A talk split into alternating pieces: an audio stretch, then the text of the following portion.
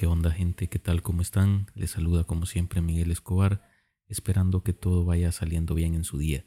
Bienvenidos a un episodio más de su podcast Quiero saber más, su espacio en el que hablamos sobre temas interesantes porque todos deseamos por naturaleza saber, y con eso en mente los invito a revisar los capítulos anteriores si esta es su primera vez por acá. En esta oportunidad les traigo un tema digno de nuestra serie de mitos y leyendas pues tiene una fuerte vinculación con la cosmogonía de la civilización azteca. Hablo del Mictlán, la tierra de los muertos, a donde iban a parar las almas de los difuntos según la creencia de esta civilización. Ya anteriormente hablamos en este podcast sobre la vida y la muerte, pero desde un enfoque bastante eurocentrista.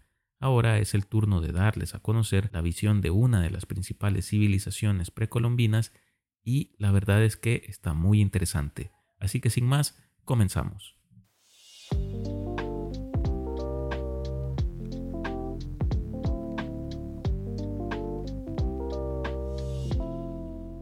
Para comprender la muerte y el Mictlán, es preciso entender la cosmovisión de los mexicas, es decir, la forma en que entendían al mundo y su lugar en él, así como su relación con los dioses, la naturaleza y la sociedad.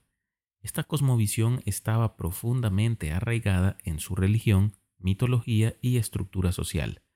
Los mexicas tenían una concepción dual y cíclica del mundo. Para este antiguo pueblo, la vida se regía por pares opuestos, vida y muerte, hombre y mujer, frío y calor, noche y día, entre otros. Creían además que los dioses tenían un papel crucial en la creación y el mantenimiento del mundo, realizaban elaborados rituales y sacrificios para aplacar a los dioses y asegurar la armonía y el equilibrio en la vida cotidiana. Otro aspecto vital para entender el tema es tener en cuenta que los mexicas y quizás en general todas las civilizaciones de Mesoamérica tenían una profunda conexión con la naturaleza y la consideraban sagrada. Muchos de sus dioses estaban asociados con elementos naturales como el sol, la luna, el maíz y el agua. El Mictlán es un concepto esencial en la mitología mexica. Es un lugar de gran significado religioso y cosmogónico dentro de su cosmovisión, relacionado con la muerte y la vida después de ella, donde de hecho la vida y la muerte coexisten y se entrelazan. Varios manuscritos como el Códice Borgia y el Códice Vaticanus 3738 fueron fundamentales para la comprensión de lo que es el Mictlán y otros aspectos de la mitología azteca. El término proviene de la palabra Miki, o muerto, y el sufijo tlán, referente a lugar. Así resulta la traducción literal lugar de muertos. Para los mexicas también era conocido como Mictlán, que proviene del mismo término Mictlán y el número Xugnawi, número 9 en referencia a las nueve regiones que lo conforman. Esto sí me llamó bastante la atención porque me recuerda a los nueve círculos que tiene el infierno en la Divina Comedia de Dante. No sé si esto sea una casualidad o que haya sido, pero el caso es que en ambos se menciona una tierra de los muertos con nueve niveles.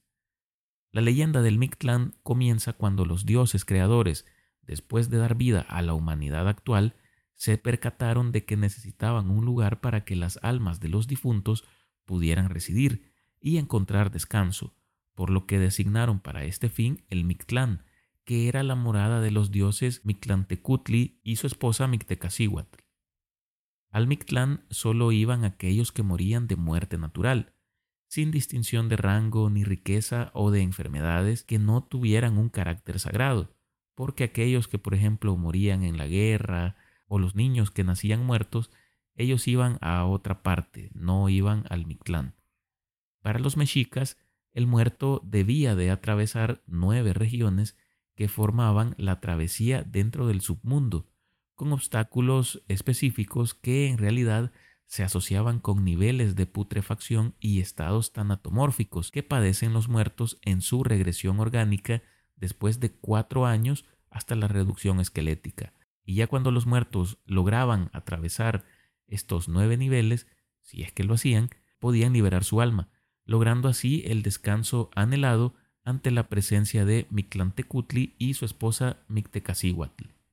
La primera región del Mictlán se conocía como Itzcuintlán, región vinculada a los perros, especialmente a los xoloscuintles. En este lugar los muertos tendrían que cruzar el río Chignahuapan o Chiconahuapan, donde habitaba una iguana azul gigante, y en cuyas orillas vagaban los muertos que no habían sido dignos, porque en vida habían maltratado a algún perro.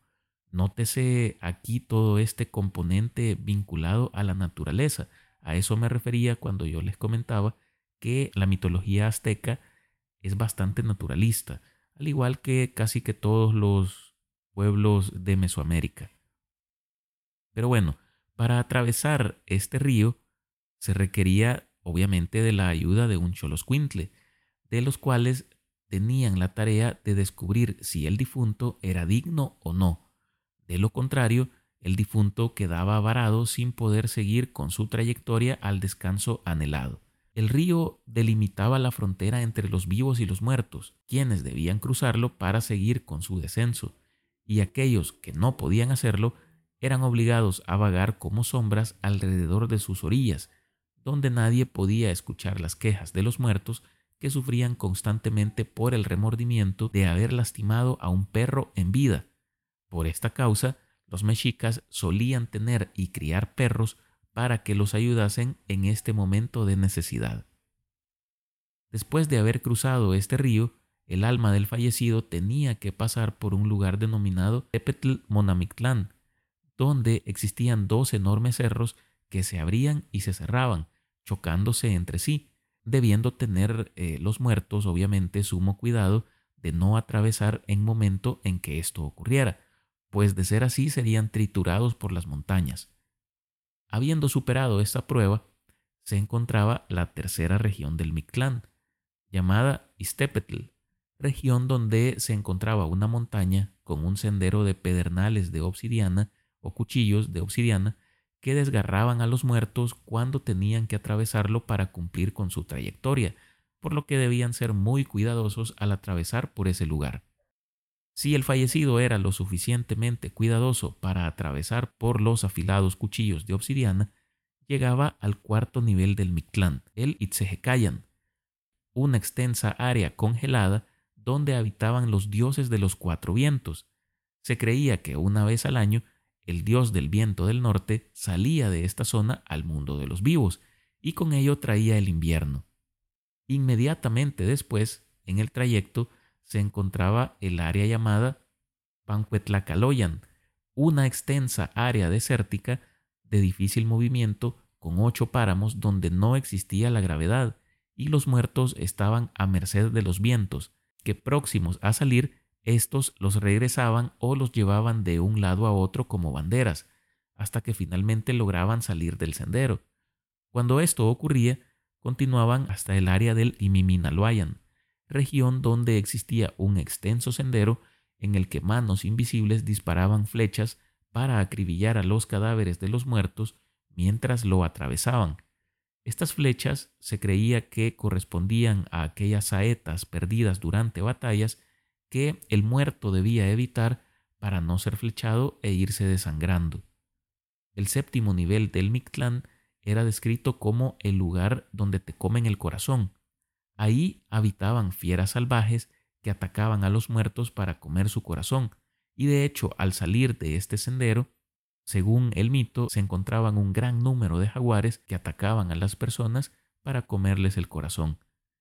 Saliendo de ahí, ya sin corazón, el difunto llegaba al lugar conocido como Apanohualoyan, una masa acuática de aguas negras donde el fallecido se debía debatir por largo rato para salir, pero ahí no acababan sus penas, pues también tendría que atravesar un extenso valle lleno de nueve hondos ríos. Estos nueve ríos adyacentes eran los, los ríos de los nueve estados de la conciencia, este es un concepto muy interesante de la cultura mexica y está plasmado en el códice Tudela.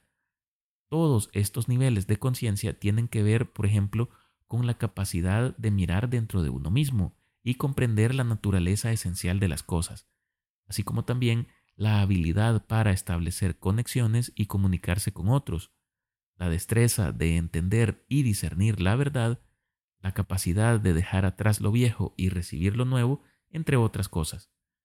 Después de pasar por todos estos obstáculos, el muerto llegaba a una zona de niebla donde ya no podía ver a su alrededor. Su estado de cansancio provocaría la reflexión de las decisiones y movimientos de la historia del fallecido, y se conectaría con todo lo que le sucedió en vida, con todo lo que le rodeaba. Así, el muerto se volvía uno con todo. Hay que valorar que según la tradición mexica, los dioses originarios crearon el concepto de muerte para que las personas valoraran de mejor manera la vida. Y, si reflexionamos sobre todos estos caminos que las personas debían atravesar para llegar al descanso eterno, realmente debía existir una preparación en vida para que el camino no fuera tan sinuoso. Por ejemplo, desde no maltratar a los perros hasta dominar los nueve estados de la conciencia, tu vida terrenal tuvo que haber estado rodeada de buenas acciones y meditación para transitar de la mejor manera al plano del descanso eterno. Todo este largo y arduo camino debía ser recorrido tanto por nobles como plebeyos por igual, ya que al momento de la muerte no se distinguían castas ni estratos socioeconómicos. Toda esta filosofía es fundamental dentro del marco del mito y que eh, con el tiempo se volvió la piedra angular de una de las más antiguas y famosas tradiciones de México, la conmemoración del Día de los Muertos. El paradigma de estas culturas es que la muerte no es súbita, sino que en realidad es una transformación gradual hasta el desaparecimiento, por lo cual tus familiares todavía permanecen cerca tuyo durante un tiempo después de su muerte. Con esto hemos llegado al fin de este episodio. Espero que lo hayan disfrutado, que hayan aprendido algo nuevo. Si es así, los animo a suscribirse, recomendar y calificar este podcast en su plataforma preferida Síganme en Twitter como Miguel Escobar y en Instagram como Quiero Saber Más.